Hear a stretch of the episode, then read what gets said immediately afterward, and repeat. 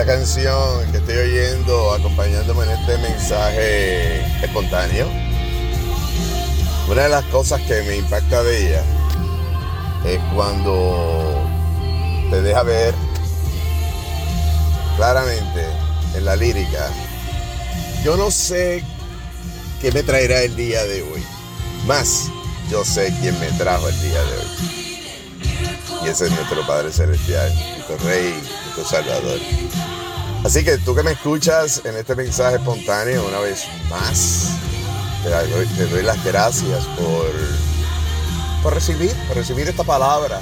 No a mí, sino aquel mensaje que Dios pone en mi corazón, Dios pone en mi corazón, para compartir contigo, te conozca o no te conozca. Qué privilegio conocerte, pero qué bendición saber que Dios sí te conoce.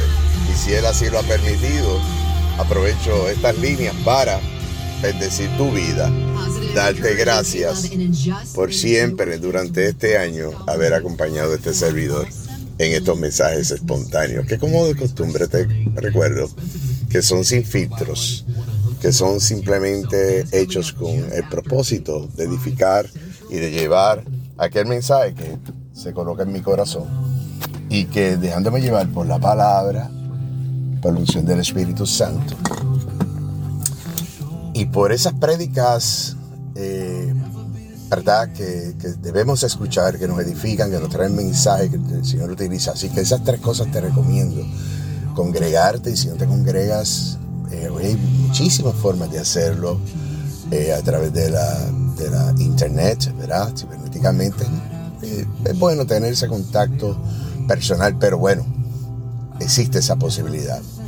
Orar, no rezar, orar respeto a la, rezo, lo respeto, es una buena base para comenzar. El mismo propio Jesús nos enseñó cuando le preguntaron los discípulos cómo debemos comunicarnos con el Padre. Y le enseñó y todavía nosotros lo practicamos y lo respetamos y lo veneramos por el Padre nuestro. Pero debiera ser un acto donde tú abres tu corazón, por eso que siempre recomiendo que te vayas, encierres en tu cuarto. Y ahí en lo secreto el Señor, en lo secreto el Señor te escucha, está contigo y ahí te, va a llevar a ese sitio donde tú estás buscando, donde alcanzas esa paz, ese estadio, esa coinonía con Él, que se convierte en un ágape, que no es otra cosa que una celebración de esa sensación de estar con Él. Donde pedimos, solicitamos perdón, abierta, abrimos nuestros corazones, los confesamos, porque bendito Dios no es por nuestra obra ni lo que hayamos hecho, sino es por la gracia, bendita gracia, porque se pagó un alto precio en la cruz por esto. Ahí te desahogas y presentas todo, todo lo que tú tengas en el, dentro del corazón, que muchas veces no queremos confesarle ni hablarle a nadie. Es una, una, relación íntima con el Creador de todo lo conocido y aquello, insospechado. ¿Y qué mejor que eso? ¿Qué mejor que eso con nuestro Padre Celestial? Y finalmente, eh, las escrituras, leer las escrituras.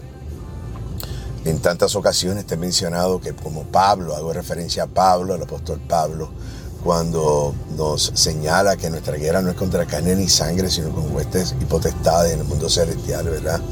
Eh, y eso es una realidad palpable y, no hay que buscar mucho. Mira todo lo que está sucediendo, aconteciendo en el mundo, es la maldad, Claro, gracias a Dios, gracias al Padre que existe mucho amor, existen muchas iglesias, muchas, muchas personas buscando el rostro de Dios, mucha juventud.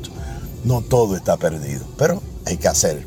Buscar, la palabra es el referente, es el GPS que nos acerca a Él, porque es el que nos trae eso que yo llamo en la academia, cuando hablo con mis estudiantes, las tres C, que es el conocimiento de la cosa correcta. No es cierto que la práctica de algo te lleve a la perfección, no lo es. ¿Por qué? Porque tú puedes practicar algo de manera incorrecta y esto es lo que puede no acercarte a la perfección y, probablemente hasta alejarte de ella. Por lo tanto, la práctica de la cosa correcta es practicar, en este caso, practicar lo que dice la palabra, pero tenemos que conocerla. Nosotros podemos decir que conocemos al presidente de una nación, conocemos personas, eh, personas que son famosas en la música, donde, en cualquier ámbito que tú quieras colocar. Los conocemos y decimos que los conocemos porque conocemos probablemente su trabajo, conocemos de su música, de, sus ideales, lo que sea. Pero la realidad es que, por ejemplo, eh, decir que conocemos al presidente, digamos, de una nación como los Estados Unidos, podremos saber quién es el que está en turno.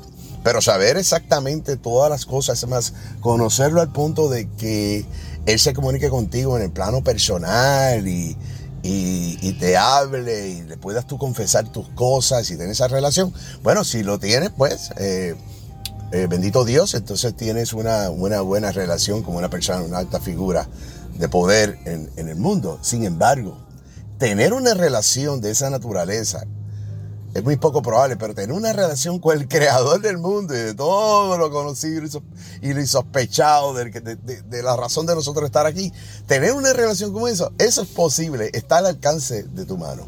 ¿Por qué? Porque, bueno, te repito, se pagó un alto precio, para eso vino, el, Dios encarnó en la figura de Jesús, para traernos ese, esa, esa, ese puente, ese lazo, ese, ese, sí, ese puente, me gusta esa, esa, ese término, porque es un puente que se había roto con la caída del hombre por el pecado.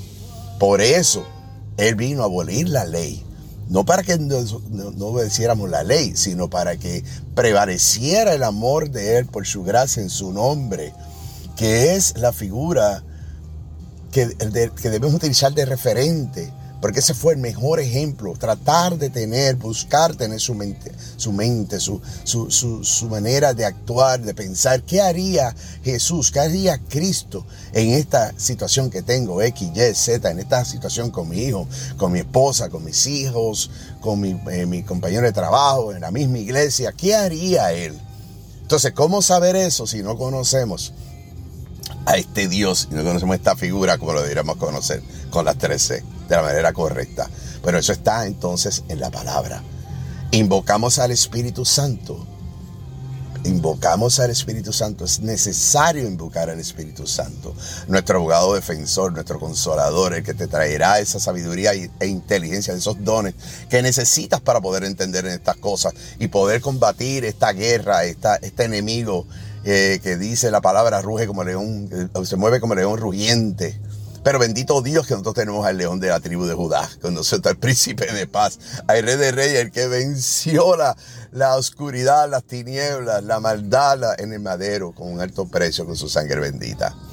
Así que finalmente, ya terminando, mi recomendación, mi consejo, mi, mi deseo es que el Señor te bendiga y que esta palabra te anime a buscar en el día de hoy, a pesar de las situaciones que puedas tener, eh, cualquiera que sea, sin minimizar ninguna de ellas, porque estamos encarnados, espíritu encarnado, y en tu carnalidad hay algo que te quiera robar la paz, que te entristezca.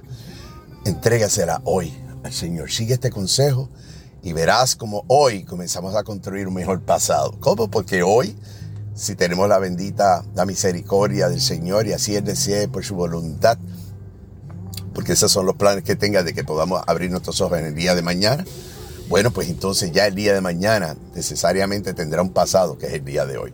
Construyamos un mejor pasado para vivir menos atados a esos pensamientos nefastos que nos roban la paz, de cosas que dejamos de hacer o de aquellas consecuencias de las cosas que hacemos que nos separan de la felicidad de Dios.